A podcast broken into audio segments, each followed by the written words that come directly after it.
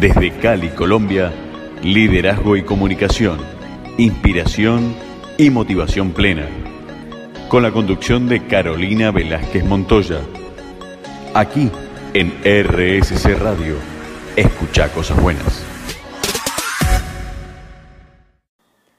Hola a todos, bienvenidos. Ya estamos en su programa Liderazgo y Comunicación, Inspiración y Motivación Plena. Soy Carolina Velázquez Montoya, transmitiendo desde Cali, Colombia, mi Cali del alma. Y me encanta estar aquí y poder compartir con ustedes temas que sean de interés para todos, para aquellos que tenemos equipos de trabajo, que lideramos y que trabajamos con gente en las organizaciones permanentemente.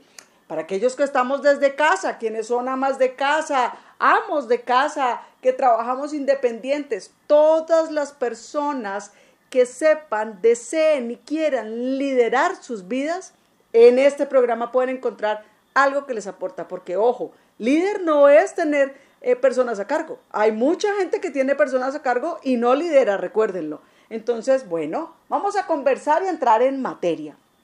Hoy voy a estar hablando de cinco aspectos muy claros que desde mi experiencia he encontrado que aquella persona que quiera liderar su vida y tener además equipos a cargo debe tener muy presente.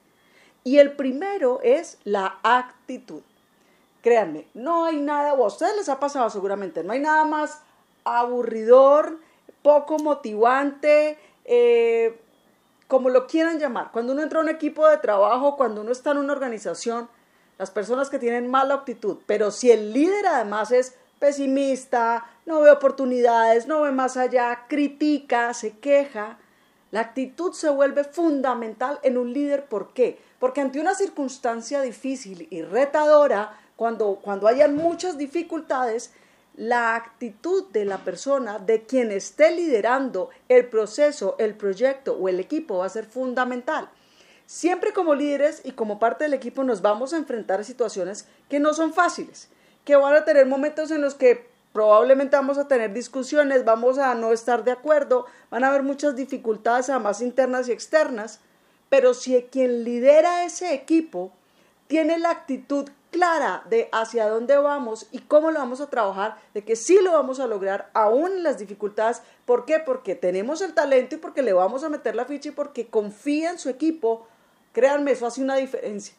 No quiere decir que a punta de actitud se logren los objetivos, no.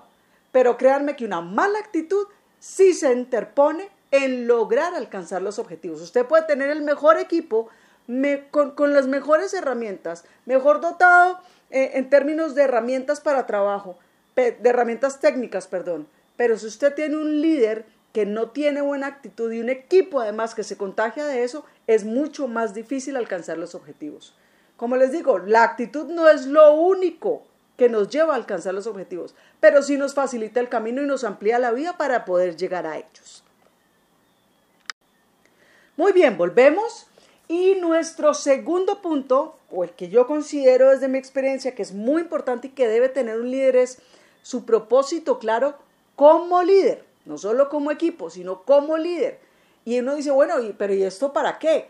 Créanme, es muy importante cuando yo lidero un equipo, tengo gente a cargo, ¿por qué estoy ahí? El hecho de que yo me pregunte por qué estoy en esta posición de liderazgo. Tener un equipo a cargo es un superpoder y es una oportunidad grandísima. ¿Cuántas veces nos no vemos en nuestras organizaciones, en, nuestras, las empresas en las que trabajamos, eh, en cualquier sector, incluso miren en el sector eh, político, en los gobiernos, personas que llegan a cargos muy altos, donde tienen la oportunidad de hacer una diferencia enorme y de aportar y no lo hacen. O lo que generan es división y cosas contrarias a lo que debería generar un líder. Un, un líder perdón, debe tener clarito, claro cuál es su propósito como líder. Todo líder debería querer impactar y generar valor en la vida de otros. Esto, esto se hace generando influencia. Y cuando yo tengo claro qué clase de líder quiero, de qué manera quiero aportarle a mi gente, cómo quiero llevarlos, pero también cómo quiero crecer yo, cómo me veo yo en un futuro, de qué manera también estoy eh, prospectándome yo en un futuro dentro de este liderazgo y estoy haciendo todo lo que depende de mí para que ese liderazgo en mí crezca de la mejor forma, más ordenado y de la manera más asertiva.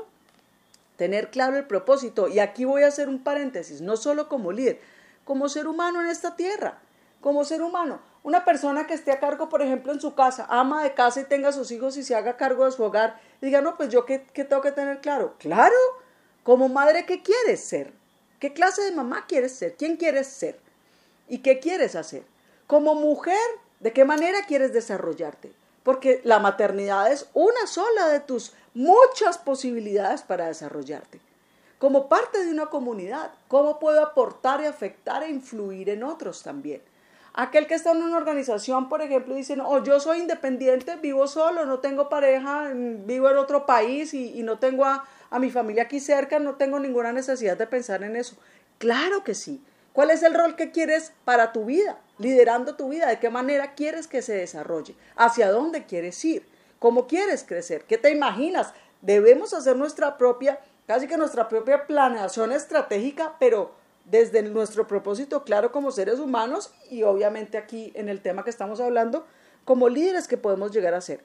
¿Cómo impactamos a otro? Pero ¿cómo quiero yo y desde dónde quiero yo impactar a ese otro? Y también cómo quiero trabajar en mí. Pero esto lo vamos a ver en otro punto. Vamos a un pequeño corte y ya regresamos. Desde Cali, Colombia, liderazgo y comunicación inspiración y motivación plena. Con la conducción de Carolina Velázquez Montoya. Aquí en RSC Radio. Escucha cosas buenas. Muy bien.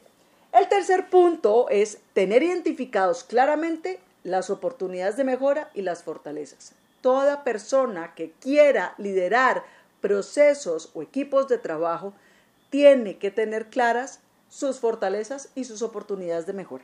Ah, claro, pero vení, esto porque es importante, ¿qué diferencia hace? Mucha. Y se los voy a contar. Primero, ¿no les ha pasado cuando ustedes entrevistan a personas o van a una entrevista y les preguntan, bueno, cuéntanos cuáles son tus oportunidades de mejora? Y, la gente lo duda, porque la gente cree que si expresa que tiene oportunidades de mejora, no lo van a contratar o entonces no va a funcionar. Eh, o va a quedar descalificado. Y no, el tema no es que tú tengas oportunidades de mejora. Todos tenemos oportunidades de mejora. Es más, si me está escuchando alguien que se dedique al reclutamiento y solo porque alguien diga que tiene oportunidades de mejora está descartado, creo que está desenfocado. O, lo invito a evaluar su, su forma de, de hacer filtro. Porque el problema no es la oportunidad de mejora. El tema es qué planes tienes para trabajar esa oportunidad? ¿Cómo estás trabajando para que esa oportunidad llegue en algún momento a volverse fortaleza y deje de ser oportunidad? Es que, ¿cuál es ese nivel de conciencia? Cuando yo como líder soy consciente de mis oportunidades de mejora, pero me genero un plan de acción, un plan de desarrollo, trabajo en ello, pido feedback, pido retroalimentación, estoy pendiente de cómo voy haciendo mis cambios y si los cambios que estoy haciendo realmente están generando un impacto en quienes me rodean. ¿Y cómo lo sé?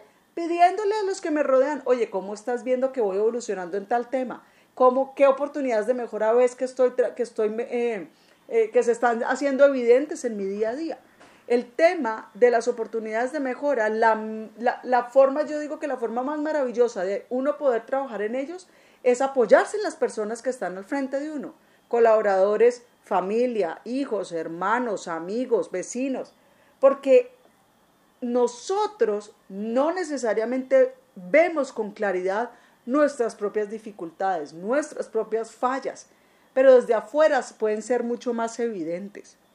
Y si yo tengo la humildad y la nobleza de entender que eso me puede pasar a mí a cualquiera, pero que quiero trabajar en ello, entonces voy a tener oportunidades enormes para desarrollarme al respecto. Ahora, hablando ya de oportunidades de mejora, pasemos a fortalezas. También se vuelve muy importante porque, fíjense, uno dice, no, pues es que las fortalezas son obvias y resulta que no.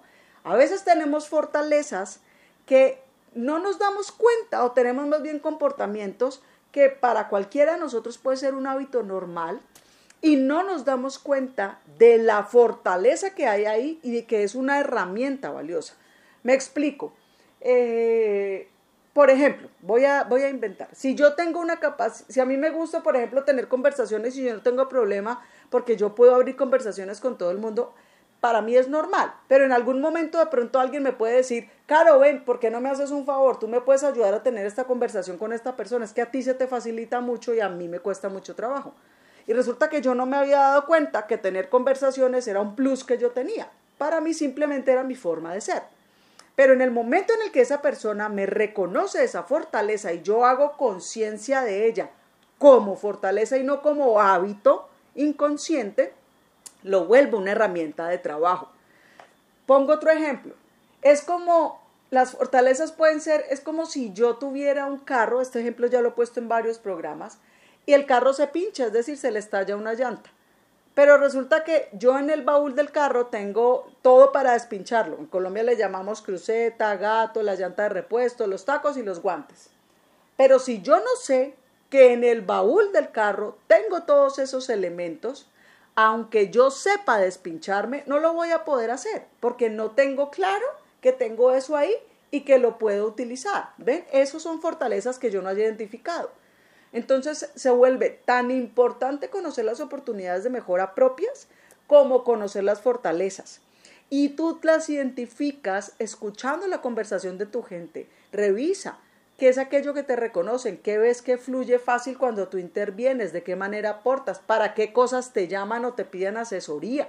Y lo mismo pide feedback, así como pide retroalimentación para tus oportunidades de mejora, pide retroalimentación para tus fortalezas también. Y es sencillo, es una conversación, una tomada de café y cuéntame qué estás viendo que yo hago bien que impacta al equipo de trabajo, por ejemplo, o a la familia, o a mis hermanos, o al entorno. Pero es Fíjense que todo parte de tener buenas conversaciones. Y esas buenas conversaciones se pueden volver un vehículo fabuloso para traer puntos que tú no sabías que tenías o por mejorar o por fortalecer. Ah, perdón, o, o como fortaleza. Ahora, ¿por qué es esto importante? Porque si yo no soy capaz de reconocer en mí como líder mis oportunidades de mejora y mis fortalezas, ¿cómo voy a reconocer en otros sus oportunidades de mejora y sus fortalezas? Tengo que ser muy claro conmigo mismo para poderle ayudar al otro, para podérselas reconocer y acompañarlo a que las vea y crezca a partir de ellas. Además, como líder yo tengo una responsabilidad muy grande y es que en la medida en la que yo reconozca lo que me cuesta y en lo que soy bueno, voy a tener más autoridad moral para poder acompañar a mi colaborador, a mi colaborador y decirle, venga mi hijito o venga mi hijita, le digo, esto hay que mejorarlo y esto lo hace muy bien y mi colaborador lo va a recibir mucho mejor y mucho más asertivamente porque me ve a mí trabajar en ello también. No se vayan, vamos a buena música y regresamos al siguiente corte. Muy bien, regresamos y estamos hablando sobre aquellos aspectos o características que sí o sí debe tener un líder. Hoy voy con cinco puntos. Ya desarrollamos actitud, propósito claro como líder, y tener identificadas claramente sus oportunidades de mejora y, sus fortalezas. Ahora viene el cuarto punto y es nutrirse periódicamente. ¿Y a qué me refiero?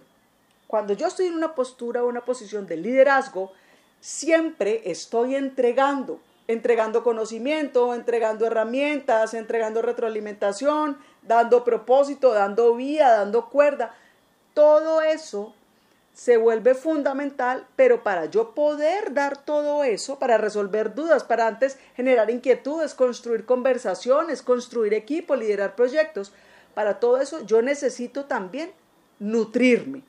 Necesito tener claro qué, em, como qué, qué tipo de herramientas tengo que estar desarrollando permanentemente en mí y cómo adquirirlas. ¿Cómo trabajamos en eso? Por eso el punto anterior hablaba de las fortalezas y las oportunidades de mejora, lo traemos para este también. Porque a partir de tener claro fortalezas y oportunidades de mejora, yo puedo encontrar en qué tengo que enfatizar, en qué puedo profundizar. Hace poco yo les contaba que estuve en un congreso en, Cancún precisamente con John Maxwell eh, y me encontré conferencistas espectaculares que hoy de los que hoy estoy aprendiendo, estoy metida en cursos, estoy aprendiendo cosas nuevas para poder llevarles a ustedes también cosas, ya van a estar viendo más adelante, eh, pero necesito estar nutriéndome, actualizándome y, también fortaleciendo eh, cosas que yo misma voy produciendo. Es decir, uno como líder no solamente se nutre de otros, sino de uno mismo de generar procesos eh, de, escribir libros, generar actividades, producir incluso piezas literarias también. Todo eso hace parte de nutrirme. ¿Por qué? Porque para yo poder dar y cada vez dar no solo más, sino de mejor calidad, yo tengo que cultivar esa calidad en mí como líder. No puedo esperar a que, a que el entorno me traiga esa calidad. Yo me nutro del entorno, pero yo como líder tengo que ser quien tiene la iniciativa para mí y también acompañar a mis colaboradores e impulsarlos a que ellos mismos generen esa nutrición, trabajen en ellos y, juntos incluso construyamos cosas nuevas que nos permitan creer, crear y que nos reten también a seguir adelante.